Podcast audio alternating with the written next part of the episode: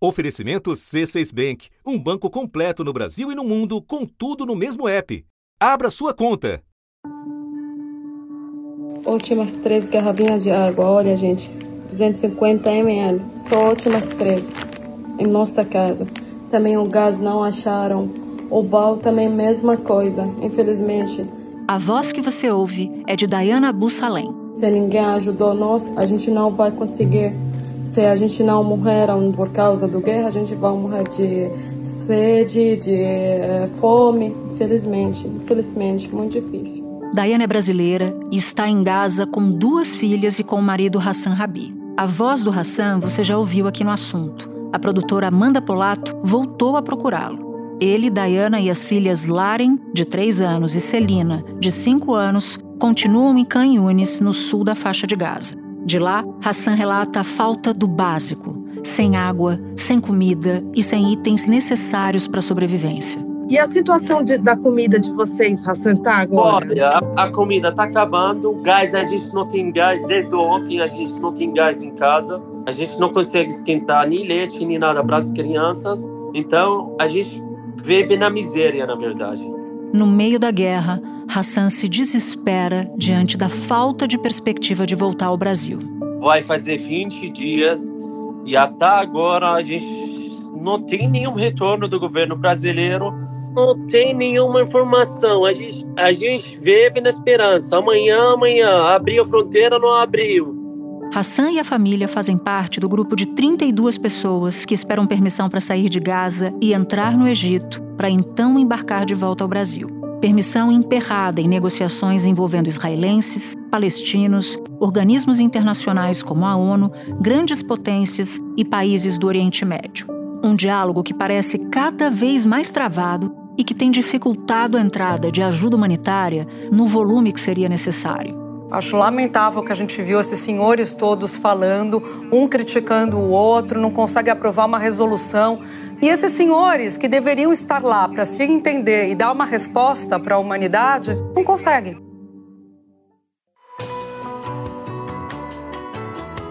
Da redação do G1, eu sou Natuza Neri e o assunto hoje é a diplomacia paralisada na guerra entre Israel e o Hamas. Por que organismos internacionais estão falhando em mediar negociações e qual o papel de entidades como a ONU para chegar a um acordo entre os vários lados do conflito? Neste episódio, eu converso com Tanguy Bagdadi, professor de política internacional na Universidade Veiga de Almeida e fundador do podcast Petit Jornal.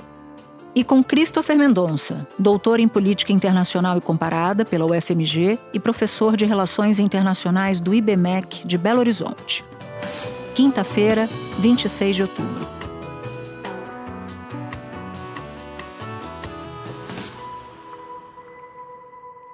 Tanguy, esse episódio vai ao ar no dia em que a guerra completa 20 dias. O número de mortes não para de subir, então eu vou te pedir para dar o cenário do momento atual desse conflito, por favor.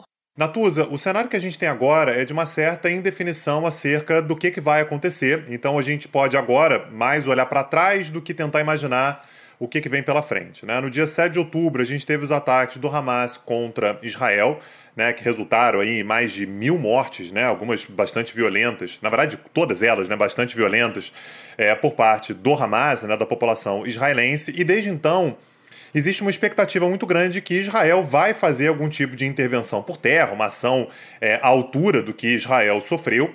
E a expectativa, inclusive, é que, na verdade, o temor é que isso possa, inclusive, ser em algum momento desproporcional né, na quantidade de morte que isso pode, que pode gerar uma invasão é, por terra.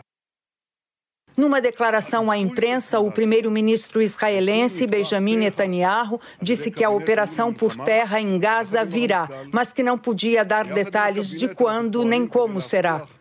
Netanyahu disse que o objetivo é resgatar os reféns e destruir o Hamas e que todos os integrantes do grupo estão marcados para morrer. Agora, a gente tem de fato uma demora muito maior do que se imaginava num primeiro momento para essa intervenção acontecer, o que vem sendo lido como uma certa hesitação. A questão que está sendo pensada em Israel nesse momento é como que Israel pretende cumprir o seu objetivo, que é, entre aspas, aqui, destruir o Hamas. O que, que significa destruir o Hamas? Então Israel tem agido muito no sentido de fazer bombardeios que naturalmente atingem, sim, pode atingir talvez é, estruturas do Hamas, mas atingem muito pesadamente também estruturas civis, né? Então muitas baixas civis e uma movimentação de pessoas muito grande também. Israel deu um ultimato para que a população do norte de Gaza, em especial da cidade de Gaza, que fica no norte dessa região, vão em direção ao sul. O problema é que Israel também tem feito é, ataques contra o sul, o que tem levado, inclusive, muitos palestinos, inclusive, que foram em direção ao sul, a voltarem para o norte, dizendo: olha, a gente não está seguro em lugar nenhum, então a gente volta pelo menos para a nossa cidade. Israel hoje intensificou os bombardeios no sul da faixa de Gaza, na região onde havia recomendado que os civis palestinos buscassem abrigo. As forças de defesa de Israel declararam que terroristas do Hamas estão se escondendo entre os refugiados. A família Sakala, que atendeu aos avisos de Israel e tinha fugido para Khan Yunis, enterrou mais de 50 parentes. A família diz que ataques israelenses atingiram a casa onde estava hospedada. Naturalmente, quando você fala para um milhão de habitantes que vive, mais de um milhão de habitantes que vivem na cidade de Gaza, ir em direção ao sul, naturalmente não tem lugares é, adequados para todo mundo ficar. E a gente já sabe, isso foi dito pelo, por, Gaza, né, pelo Hamas, e Israel confirmou que já houve incursões por terra né, de Israel dentro da faixa de Gaza, em especial no sul. Israel não disse exatamente o que esperava com isso, mas que essa, essa, essa operação por terra, de forma pontual, de forma bastante objetiva, aconteceu. Segundo o Hamas, foi é, rapidamente é, é, expulso, né? Enfim, conseguiram é, se defender, mas esse tipo de operação preparatória até esse momento está acontecendo. Agora, quando é que uma operação mais extensa vai acontecer? Por enquanto, ainda é uma, uma incógnita. Tanguy, no começo desse episódio a gente ouviu relatos de pessoas que não conseguem sair de Gaza. Eu queria te perguntar por que, que as negociações para a saída de civis estão travadas até agora. Natuza, é importante primeiro olhar para a geografia da faixa de Gaza. Né? A faixa de Gaza, naturalmente, ela tem uma parte costeira bastante grande, que é ali no Mediterrâneo. Grande parte da fronteira de Gaza se dá com Israel, que está completamente fechado. Já era fechado antes, você imagina o nível de segurança que Israel está tentando manter ali depois do dia 7 de outubro. E você tem uma pequena passagem né, ali ao sul de Gaza, que é exatamente a fronteira com o Egito. O Egito tem um acordo com Israel, um acordo de paz com Israel, que é da década de 1970, para manter aquela região ali absolutamente monitorada. Depois de 15 dias de guerra entre Israel e o grupo terrorista Hamas, a ajuda humanitária começou a entrar na faixa de Gaza.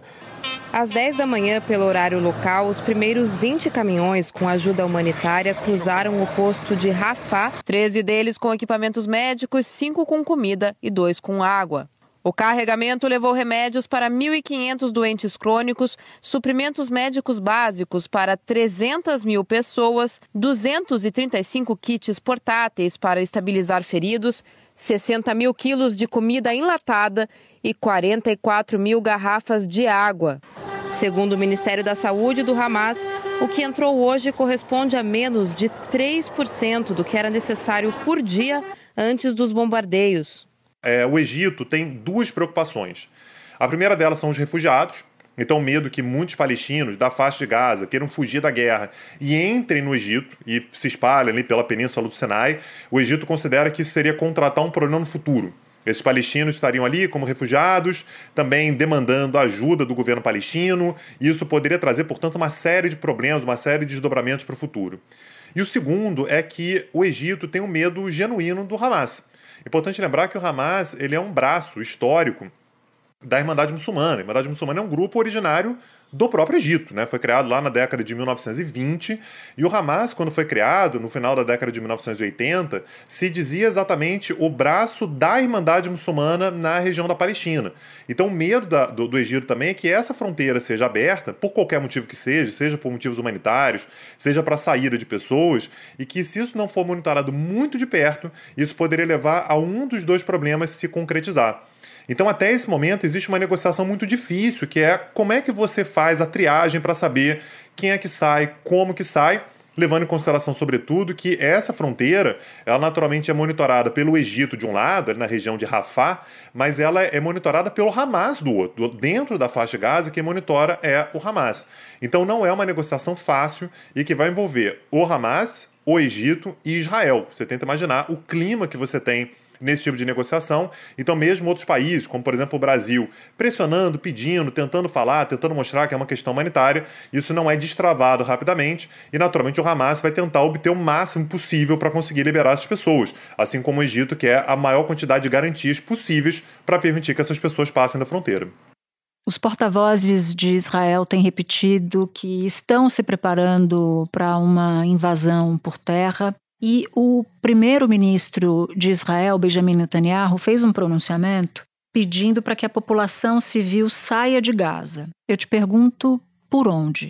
Essa é a pergunta desde o dia 1. Aliás, o Netanyahu falou que a população deveria deixar Gaza logo nos primeiros dias né, da, da, das operações é, ainda de bombardeios, que aliás é a fase que a gente está até esse momento. E a pergunta sempre era para onde? Por onde? O que ele está querendo dizer com isso, naturalmente, quando ele fala Gaza aí, ele está se referindo principalmente à cidade de Gaza, que é a cidade mais populosa. Só para a gente ter uma noção, é, Gaza tem cerca de 2 milhões e 300 mil habitantes. Metade, mais ou menos, vive nessa cidade que fica no norte da, da faixa de Gaza, que é muito densamente povoada. O problema, né, a crítica que vem sendo feita é que essas pessoas saem é, da cidade de Gaza e vão para o sul, né? E aí você tem uma outra cidade importante, ali chamada é, Khan Yunis, mas você tem bombardeios israelenses também em Khan Yunis. Então a pergunta é exatamente essa: sai, mas sai por onde, né? Qual é realmente a alternativa que as pessoas têm é, para sair? Lembrando que isso acaba levando, portanto, a uma série de problemas relacionados, por exemplo, à superlotação de hospitais. Você tem muitos palestinos que, para é, sair de suas casas, vão para hospitais. Não porque necessariamente estejam precisando de atendimento, mas por considerarem que é um lugar seguro, que não vai ser é, atingido. Então, escolas. E a gente tem relatos de escolas que foram é, já atingidas é, e hospitais também. A gente viu aquele hospital, por exemplo, que uma bomba caiu no estacionamento. Né? O Hospital Batista Al-Ali fica no norte da faixa de Gaza e também tinha se tornado abrigo de centenas de pessoas que não conseguiram sair da região. Independente de quem tenha sido responsável, a gente vê que não há exatamente um local absolutamente seguro para os civis palestinos na faixa de Gaza nesse momento.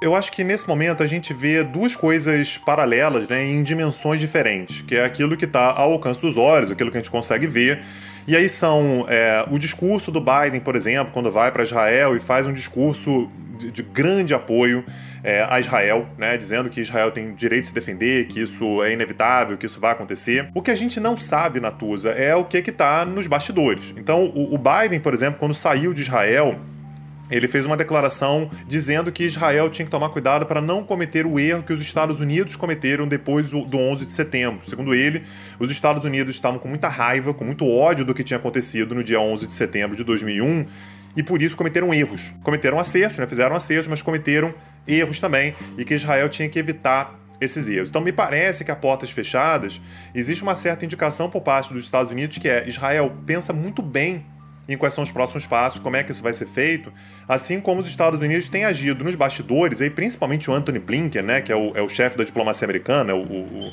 secretário de Estado dos Estados Unidos, que tem agido muito nessa ideia de conversar com muitos interlocutores, tudo, e sempre passando muitos recados também para o Irã, no sentido de tentar garantir que o Irã não se meta nesse conflito. Lembrando, o Irã é um grande aliado, financiador tanto do Hamas quanto do Hezbollah, uma guerra entre Israel e Irã é aquele tipo de guerra que a gente não quer ver ao longo da vida. Certamente, seria certamente a pior guerra da história do Oriente Médio. Olha que tem muita guerra para a gente contar.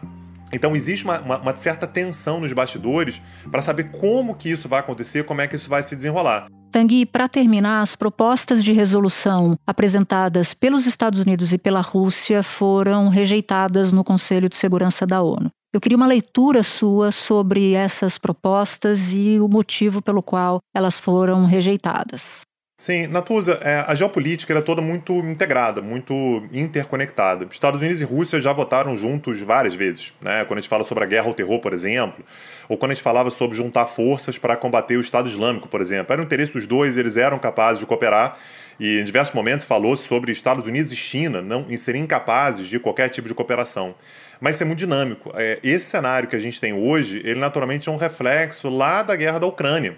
Né, que acontece mais ou menos ao mesmo tempo, começou em fevereiro de 2022, e coloca de fato os Estados Unidos e Rússia em lados completamente opostos. Nesse momento, qualquer tipo de diálogo entre Estados Unidos e Rússia é inimaginável. O Conselho de Segurança da ONU voltou a se reunir para votar propostas de resolução para criar um corredor de ajuda na faixa de Gaza. Nenhuma das duas passou, nem a russa, que pedia um cessar-fogo imediato, nem a outra, americana, que falava em pausa humanitária e afirmava que Israel tem o direito de se defender. A embaixadora americana disse que incluiu pontos da proposta brasileira, vetada exatamente pelos Estados Unidos na semana passada.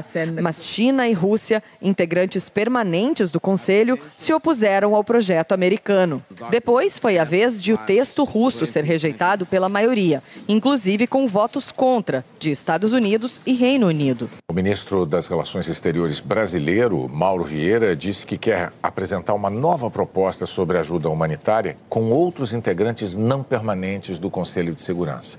Essa proposta brasileira da semana passada vai ser a base do novo texto. Então, a proposta americana, que foi vetada pela Rússia, ela incomodava pelo fato de que ela dizia que é, Israel tinha direito à autodefesa ou à legítima defesa. O que a Rússia diz é, tudo bem, mas isso aí tem que levar em consideração que tem que falar sobre os, os civis, né, os civis palestinos o que os Estados Unidos deixam de lado. Aí os Estados Unidos vão lá e vetam. Na hora que a Rússia apresentar uma proposta, qualquer que seja ela, não existe nenhuma possibilidade da gente ver uma proposta russa ser aprovada pelos Estados Unidos. E quando eu digo ser aprovada, não significa necessariamente votar a favor, mas não vetar. Existe uma pressão muito grande para que os Estados Unidos vetem qualquer coisa que a Rússia apresente. Assim como existe uma pressão bastante grande no sentido contrário. Qualquer coisa que os Estados Unidos apresentem, a Rússia vai vetar.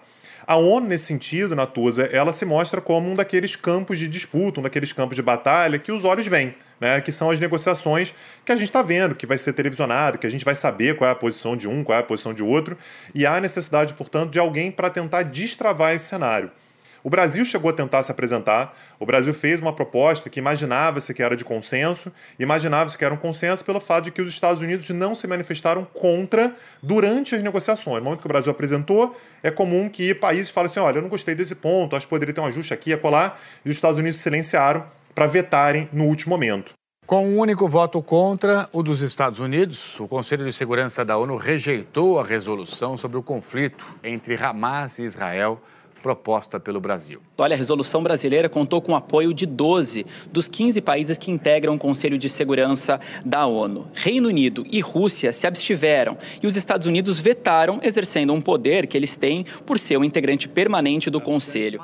Isso é uma forma de demonstrar um grande apoio a Israel, mais uma vez, ao menos publicamente há um grande apoio a Israel, muito embora nos bastidores, como eu já disse aqui, a gente vai ter uma, uma cautela um pouco maior, os Estados Unidos demandando uma certa cautela de Israel, o que aparentemente está levando exatamente essa demora para uma ação definitiva por parte dos israelenses. E quando Israel agir, esse cenário vai mudar e vai evoluir de maneira bastante rápida. Tanguy, muito obrigada por ter topado falar com a gente. Um bom trabalho para você. Eu que agradeço, Natuza, sempre aqui quando precisar. Espera um pouquinho que eu já volto para falar com Christopher. Com o C6 Bank, você está no topo da experiência que um banco pode te oferecer. Você tem tudo para sua vida financeira no mesmo app, no Brasil e no mundo todo.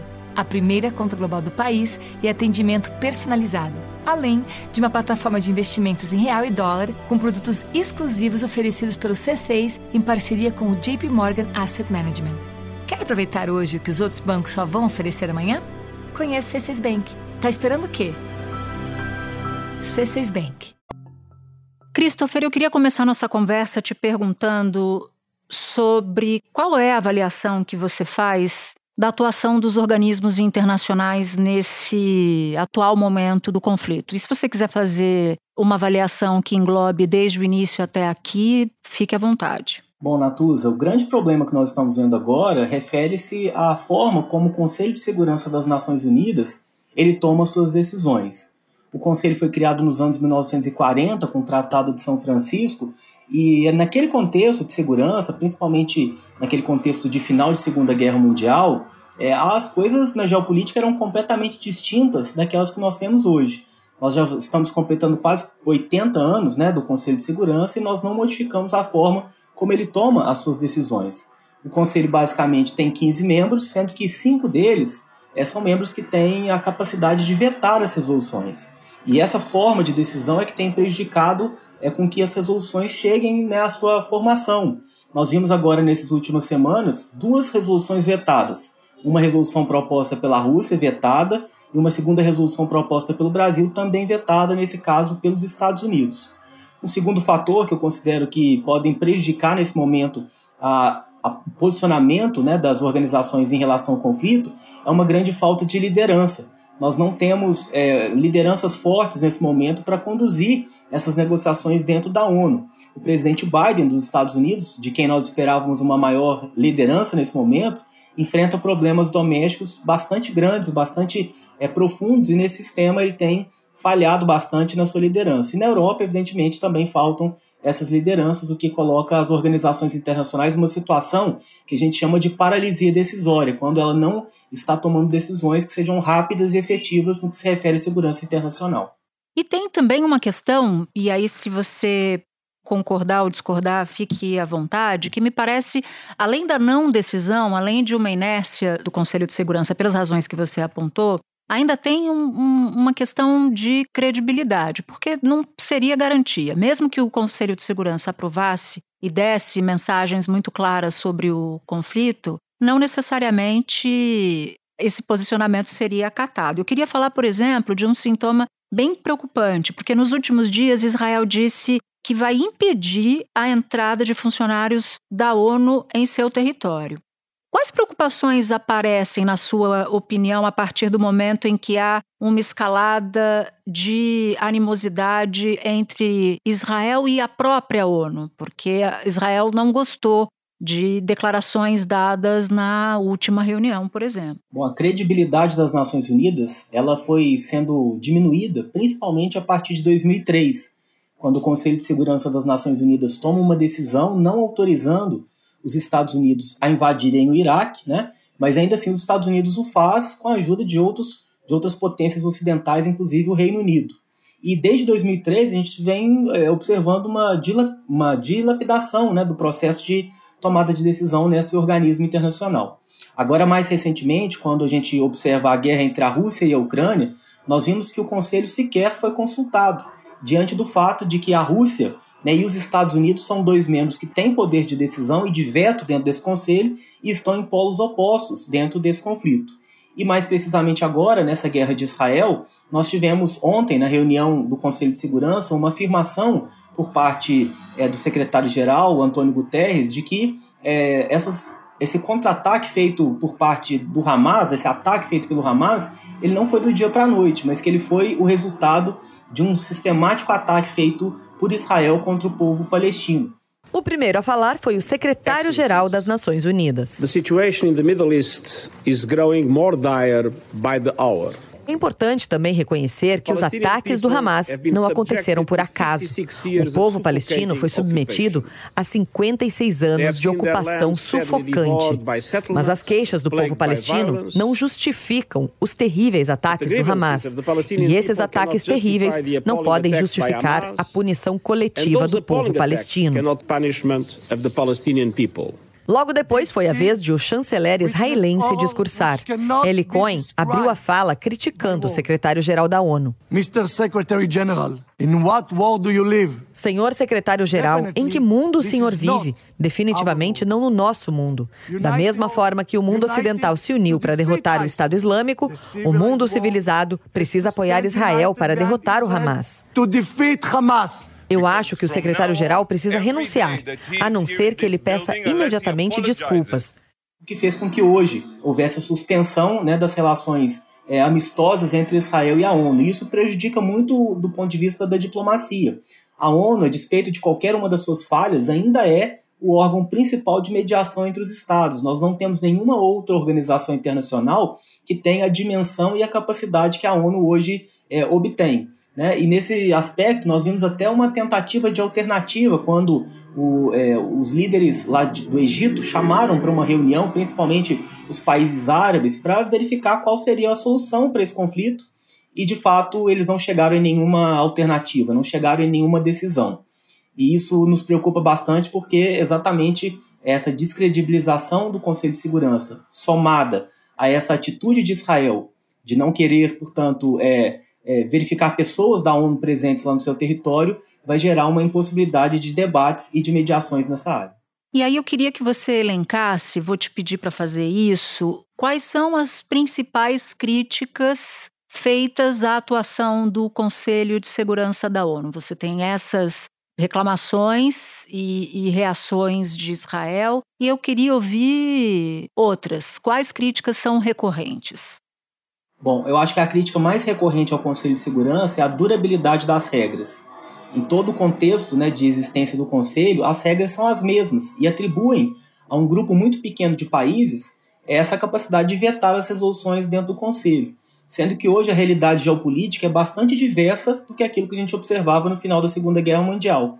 Países importantes como a Índia, como a Alemanha, como o Brasil, a África do Sul, o Egito, demandam que o Conselho de Segurança seja democratizado com a inserção de outros países, inclusive com representantes de diversos é, continentes, né, o africano, o asiático, nessa tentativa de fazer com que as resoluções sejam mais legítimas pelo critério de democratização dessas decisões. Em Angola, o presidente Lula criticou o atual modelo do Conselho de Segurança das Nações Unidas. O Conselho de Segurança, que deveria ser a segurança da paz e da tranquilidade, é o Conselho de Segurança que faz a guerra sem conversar com ninguém. É muito importante porque o mundo fica mais equilibrado na discussão geopolítica. Agora, você pode fazer uma reunião dos BRICS com o G7 em condições de superioridade, porque o PIB na paridade de compra, os BRICS têm mais.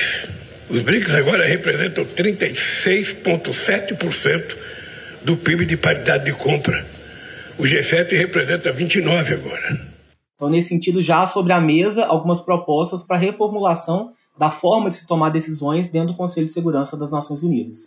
Há várias propostas sobre a mesa, inclusive de autorias de países diferentes, mas aquela que tem sido mais aceita nesse momento é de que haja um representante de cada continente, então, o Brasil, a Argentina e o México demandam que sejam eles os representantes de, dentro desse conselho.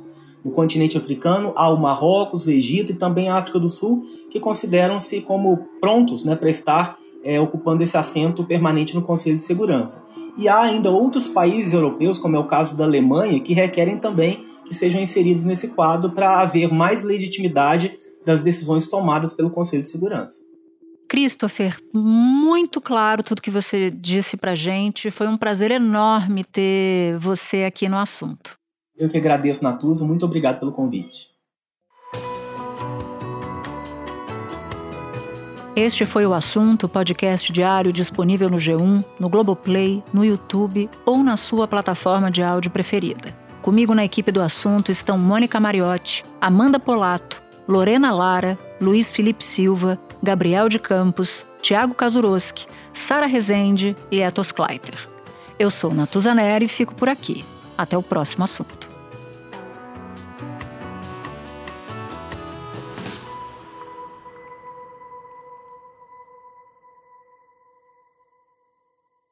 Você no topo da experiência financeira que um banco pode oferecer. Escolha um banco completo no Brasil e em qualquer lugar do mundo. Abra sua conta no C6 Bank.